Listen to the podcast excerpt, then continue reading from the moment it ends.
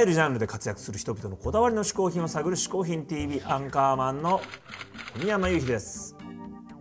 ここで解説しよう嗜好品とは風味や味摂取時の心身の高揚感など味覚や収穫を楽しむために飲食される食品飲料や喫煙物のことである。この概念は日本で生まれたものであり日本独自の表現である。しかしかしかしかしかい今日のゲストはミュージシャン芸術家の石井達也さんです。はい。あのね石井さんはあの、まあ、芸術家でありながらあの喋りとかもうまいでしょ？そうなんですよ。これは結構楽しいんじゃないですか？そうですよね、それでは早速石井達也さんに嗜好品を紹介してもらいましょう。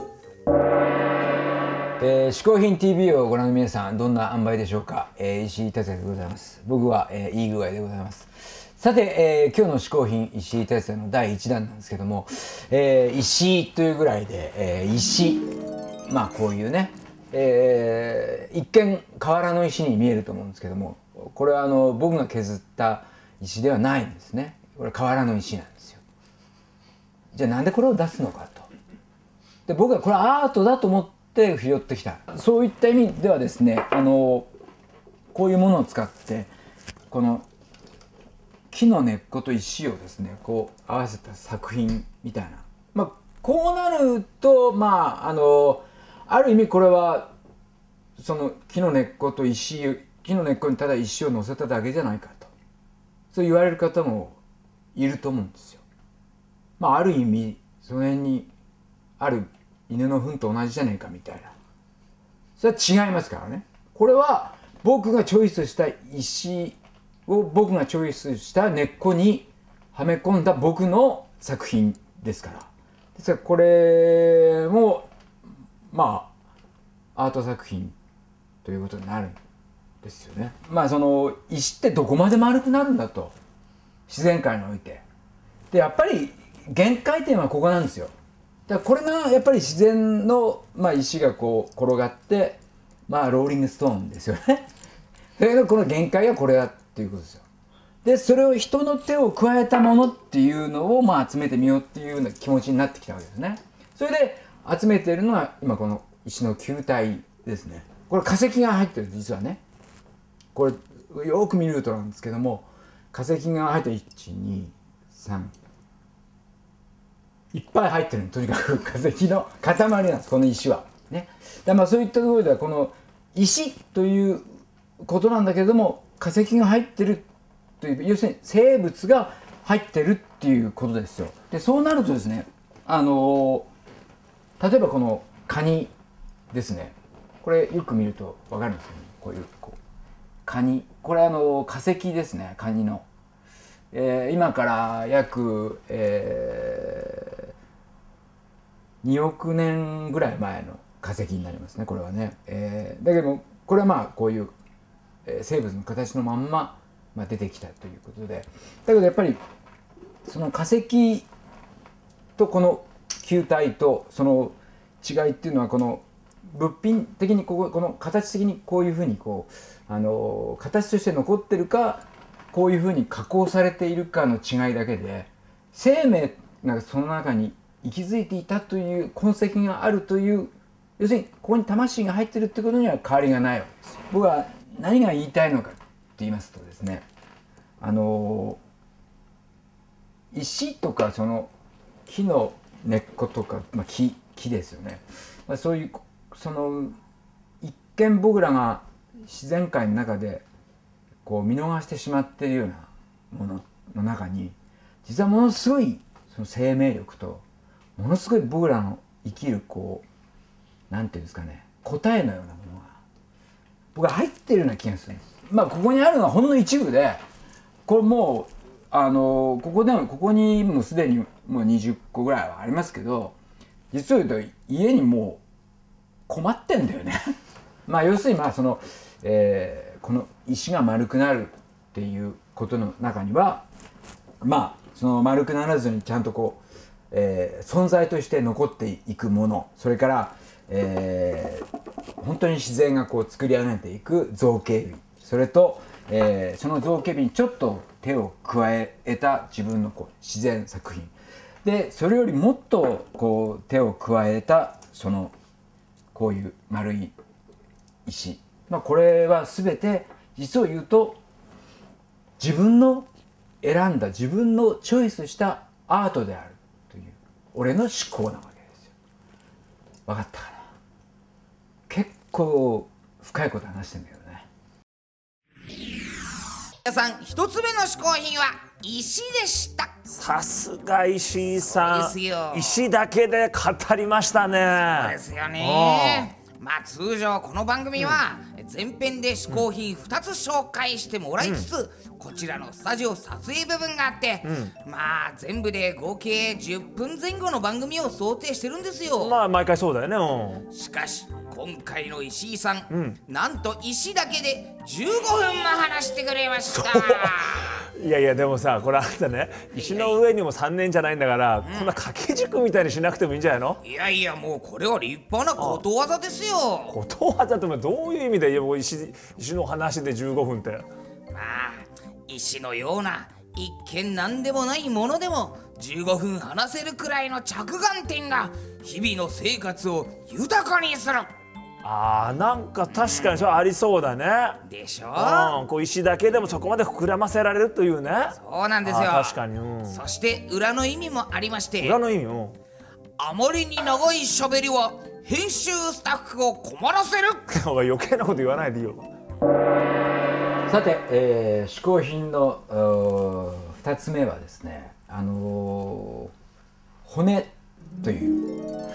まあ骨って言ってもですね、あの僕が集めてるのはその、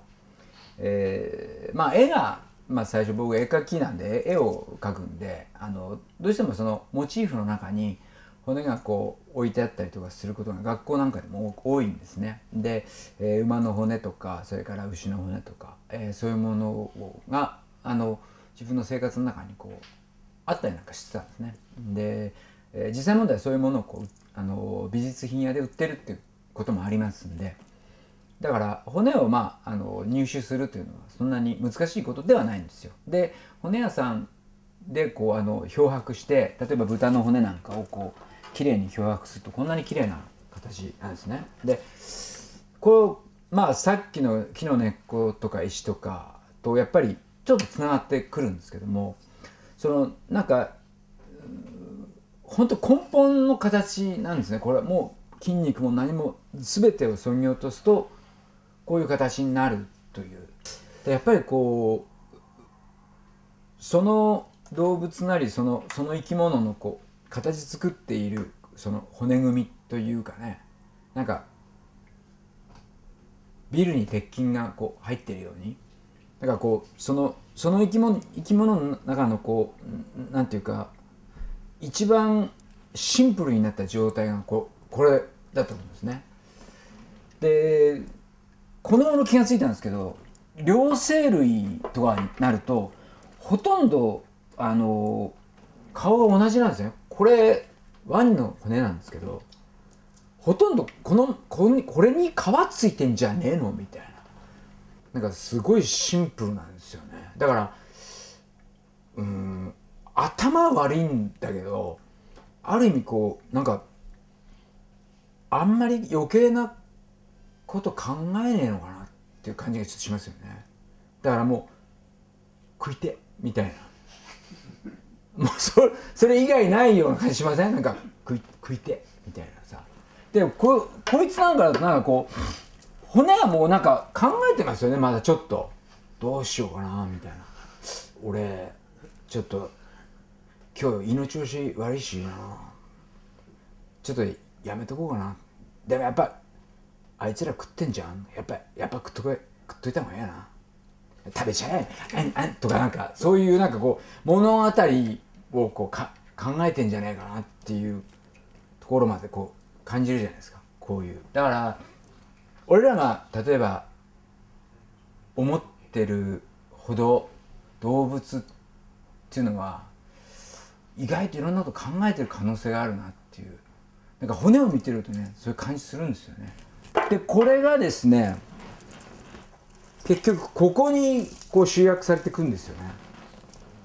これはあのインディアンがつけるあの角とかで作ったこれは水牛の角で作った、えー首巻きのチョーカーですよねでこれなんかもあの骨で作ったチョーカーなんですけどまあ金具もついてますけどまあこういう、まあ、僕あのインディアンインディアンジュエリーが好きなんででこういうこう骨とかついてるわけですよね。でこういうのにこう骨がつながってきてで自分の身にこうその根本生きているこうなんか形の根本みたいなのをつけてることでなんか安心感みたいなのをこうだから骨をこう身につけるっていうことがものすごいなんかこう嬉しいんだよね。でねあのそれがこうなんか野蛮だとかそういうなんかなんかそういうふうに考える人もいると思うんですけどえっとそれは違うと思うんですよね。なんかそのそれ敬意なんですよ。そのアーリーアメリカンにとってみたらその自分たちで食べたあの動物の骨でその飾りを作ってで身につけてそれでその霊を供養してるんですよだからそれ同じような考え方が日本人にもあるんですよね。であのまあいろいろ日本人の思考性がどれだけ広いかっていうのがこの箱の中に入ってるわけ。これは根付けって言ってまあ昔の江戸時代のまああれですね。うんキーホルダーみたいなもんですね。例えばあの帯留めに使ったりとかそれからまあある人はキセルのあの紐の先端にくっつけたりとかする。例えばえっ、とうさぎとしてだからうさぎ見さめしょうかねこれなんかこう木で彫ってある根付けですね。これすっごいよくできてるでしょ。こういう感じですよ。ね？デッサンとかもすっごいでしょ。だからこう鯉がこう2匹。鯉が2匹こうなんかここのこのこの穴にこうまあ紐を通すわけですよね。で使ってる使ってた。まあこういうものね。でこれはあの木で作ってあるもの。でもう一つこっちはあのこれはドラゴンですけどこういうこうあのあのシタンというすごい硬い木ですよね。でそれでこう彫ってあるものとかもあって。それでこうびっくりしてしまうのはサンゴとかで彫ってあるものがあるわけ。こういう。これなんかはこう本当になんかこのタコタコなんですけどよくこのタコとか言うじゃないですか。あのタコですよね。知ってます？これ。こういうすっごいよくできてるでしょこれ。まあこういうもの。でこれは実を言うと骨で作ってあるんですね。ええ。でこれよく見るとですね天使なんですよ。後ろ側にこう見えるでしょこれ。これ300年前のやつですよこれ。本当に江戸時代ですね。まあ江戸時代下半期って感じですかね。そのぐらいのものですけどまあこういう骨で削ったものとかいろいろあるわけね。でこの根付に僕が凝り出したっていうのはあの家紋っていうのに凝ってからなんだけど家紋とその根付って非常にこう似通ったところがあって例えばこのこれコウモリなんですけどこのこのコウモリはあのこういう形の家紋があったりするわけですよ。だからおそらくこれをつけてた人は家紋を、まあ、自分の家紋を、まあ、根付けにしてこういう形を作ってまああの帯留めにしたのかそれともなんかあのタバコ入れのなんかそういうキーホルダーみたいに使ったのかそういう感じだったんだと思うんですよね。でまあは何を言いたいかっていうとこういう、えーその自分の主張をねこう骨にこう掘り込んでそれで生きてたものが死んで食べられてだけどこういう形としてまた生まれ変わってきてでそれがこう愛着なり信仰なりにこうなっていく瞬間がここにあるんじゃないかなって。だからさっき見せたゴロンとしたねリアルな骨っていうのも骨だけどやっぱこういうこう木だ木で切ってしまってもう切り倒してしまった木なんだけどもだけどその木をこうなんか違う形にこう消化してなんか自分の身につけてこれなんか竜竜ですけどまあその敬う気持ちっていうかあめでるっていうかね。これが俺は美のなんかこうなんていうかな原点のような気がするんですよね。今回見せたもののまあ集大成として次に見せるものがまあ力を発揮してくるっていうことですよね。じゃあまた次の第3の嗜好品、えー楽しみにお待ちください。石井達也さん2つ目の嗜好品は骨でしたはいはいはいはい。今回もことわざありますよ。ことわざまたあるんですか？はい。骨の話も20分。